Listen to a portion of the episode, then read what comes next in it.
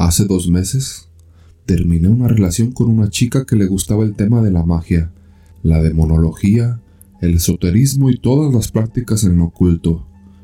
Nunca le dije nada porque pensé que era entretenimiento, al igual que a mí me entretienen la música y las películas de comedia y terror. Ella era una mujer excepcional, la verdad no me puedo quejar.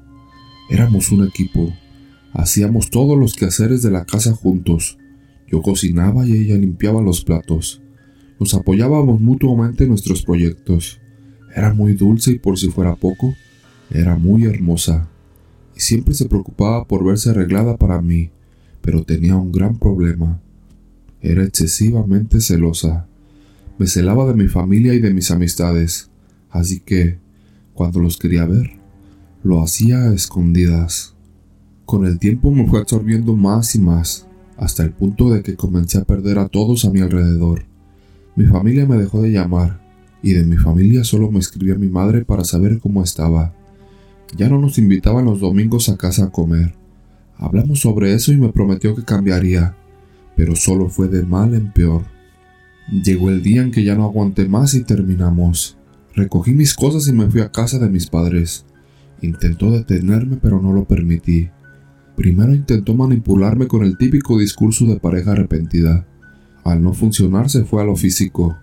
Me tomó con todas sus fuerzas para que no saliera de donde vivíamos, pero como pude, me la quité de encima sin procurar lastimarla. Después de eso llegó el acoso. Llegaba a casa de mis papás, llegaba a casa de mis amigos, y la gota que rebasó el vaso fue cuando llegó a mi trabajo y montó un espectáculo, lo cual ocasionó que me despidieran. Después de eso no me llamó ni me buscó más, pero ahora no duermo de noche desde hace un mes. Sufro de horribles pesadillas. Siento como si alguien se subiera a mi cama. En una ocasión me jalaron los pies y en otra sentí como me daban caricias en la cabeza. A veces escucho una voz aguda debajo de mi cama, lo suficientemente baja como para creer que solo es producto de la imaginación, y otras ocasiones mueven la cama como si hubiese un terremoto. Por esa razón duermo de día y por eso no he conseguido trabajo. También me he vuelto más descuidado con el aseo de mi cuarto. No tengo ánimos ni energía de hacer nada. La semana pasada mi madre se molestó por el estado en que estaba mi cuarto y me ayudó a limpiarlo. Debajo de mi cama encontramos un muñeco bastante grotesco, amarrado con un hilo rojo y con unos alfileres clavados por todos lados. Mi madre insistió en llamar a un sacerdote para que pudiera bendecir la casa y quemar al muñeco. También quería llamar a mi novia para reclamarle y amenazarla con una denuncia, pero no quise. Le pedí que no lo hiciera porque tenía ya tiempo sin fastidiarme y no quería alborotar el hormiguero. El muñeco, le dije que lo quemara y lo del cura, le dije que no lo hiciera porque solo eran supersticiones de ella. Anoche pasó algo que me mantuvo en vela toda la noche, hasta el punto de tener que ir y quedarme en una colcha en el cuarto de mis padres, como si fuera un niño pequeño. Mi cuarto queda en un segundo piso. Estaba tranquilo jugando con mi consola de videojuegos, que había dejado ahí cuando me mudé con ella. De repente, sentí un escalofrío y una horrible sensación de estar siendo observado. No le presté atención y salí de mi habitación a la cocina por algo de comer. Eran las 2.27 de la mañana. Al volver, vi lo que me estaba viendo. Cuando estaba jugando estaba de espaldas a esa ventana, y cuando entré al cuarto esa ventana estaba frente a mí. Ahí pude ver a mi novia asomándose por la ventana, pero ella estaba de cabeza, como si colgara de los pies, con una horrible mueca de burla y los ojos blancos. Al ver mi reacción, nerviosa se echó a reír y se dejó caer al patio de la casa. Me asomé por la ventana y vi un enorme pájaro negro que levantaba el vuelo y se perdía en la noche. No dormí en toda la noche y hoy salí de mi casa a las 7 de la mañana en busca de mi exnovia. Quería confrontarla y me enteré de algo. Después de que terminé con ella, la bloqueé de todas las redes sociales. Bloqueé a su hermana y a su papá para no tener ningún tipo de contacto con ella. Y como no tenemos amigos en común, eso hizo más fácil la incomunicación. De lo que me enteré fue que ella se había quitado la vida hacía ya más de un mes. Por eso no supe más de ella. Según me contó la señora que nos rentó el apartamento, ella cortó sus muñecas y con esa sangre dibujó símbolos en el piso y en las paredes, hasta que cayó desangrada. Se enteraron de su muerte porque la putrefacción de su cadáver a los días impregnó todo el piso y el apartamento de arriba. A esta hora, no he dormido nada desde ayer a las 3 de la tarde, y hoy no pude dormir en todo el día, y sé que no podré dormir esta noche. Lo sé porque me acosté al revés en mi cama viendo hacia la ventana, y ahora la estoy viendo. Ella está colgada de pies, riéndose asomándose por la ventana, y con una voz muy sutil me dice te amo. Segundo relato.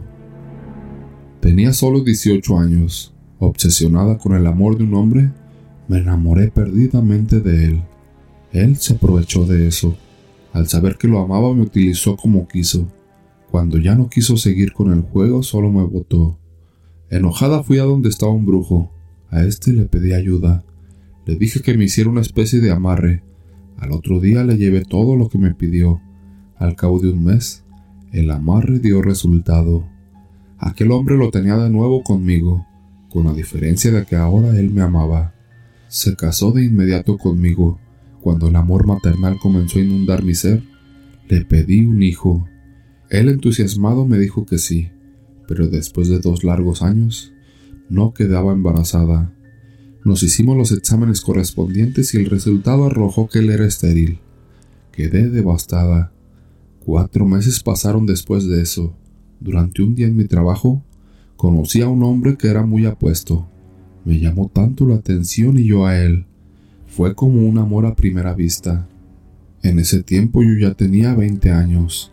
Este nuevo hombre en mi vida hizo que tomara la decisión de dejar a mi esposo, pero este no lo tomó a bien. Me dijo que no, que lo de nosotros era para siempre. Entonces al ver que no quería dejarme ir, fui de nuevo con el brujo le dije que quería deshacer el amarre. El brujo al escuchar mis palabras me dijo que eso no podía ser, y que él me lo había advertido antes, que ese amarre era irrompible, que era un trabajo especial. Me hallé desesperada. No encontraba qué hacer. Yo no quería más a mi esposo, estaba enamorada de aquel hombre y él me amaba a mí también. Una vez pensé hasta en acabar con su vida. Estaba desesperada. Este no me dejaba de tocar y me exigía sus derechos de esposo. Después de dos meses me di cuenta que estaba embarazada. Era obvio que mi hijo era de mi amor imposible. Ahora más que nunca, tenía que ver cómo hacía para que mi esposo me dejara libre. Al contarle todo a mi amante, este me dijo que huyéramos. De inmediato le dije que sí. Así que planeamos huir un sábado en la noche, pues ese día mi esposo se iba con sus amigos a tomar. Al llegar ese día, estaba todo muy bien. Tenía todo listo y mi esposo ya se había marchado a la cantina. Cuando se hizo la hora de salir, tomé mis cosas y me dirigí a la puerta. Al abrirla me encontré con mi esposo en la puerta.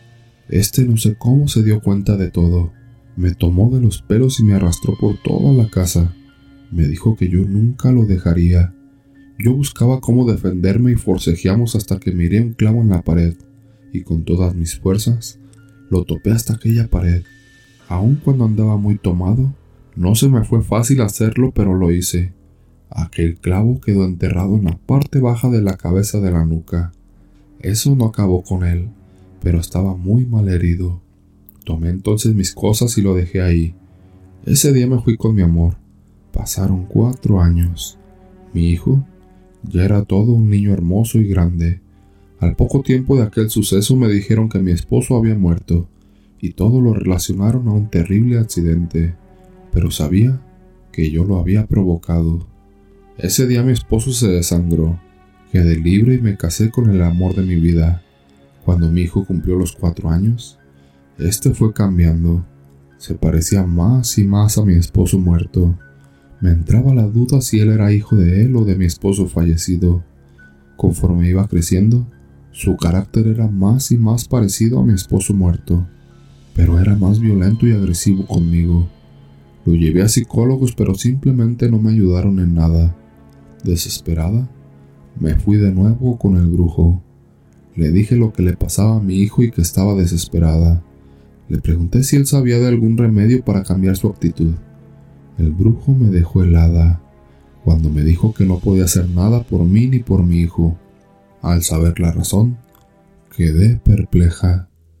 Este me dijo que mi hijo no podía cambiar, porque quien realmente era mi hijo era mi esposo fallecido, que ese había reencarnado en él.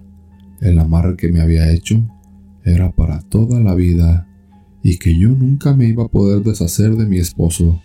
Mi esposo me abandonó y mi hijo fue el culpable de eso. El único que me acompaña hasta hoy en día es mi esposo fallecido, pero este en el cuerpo de mi hijo.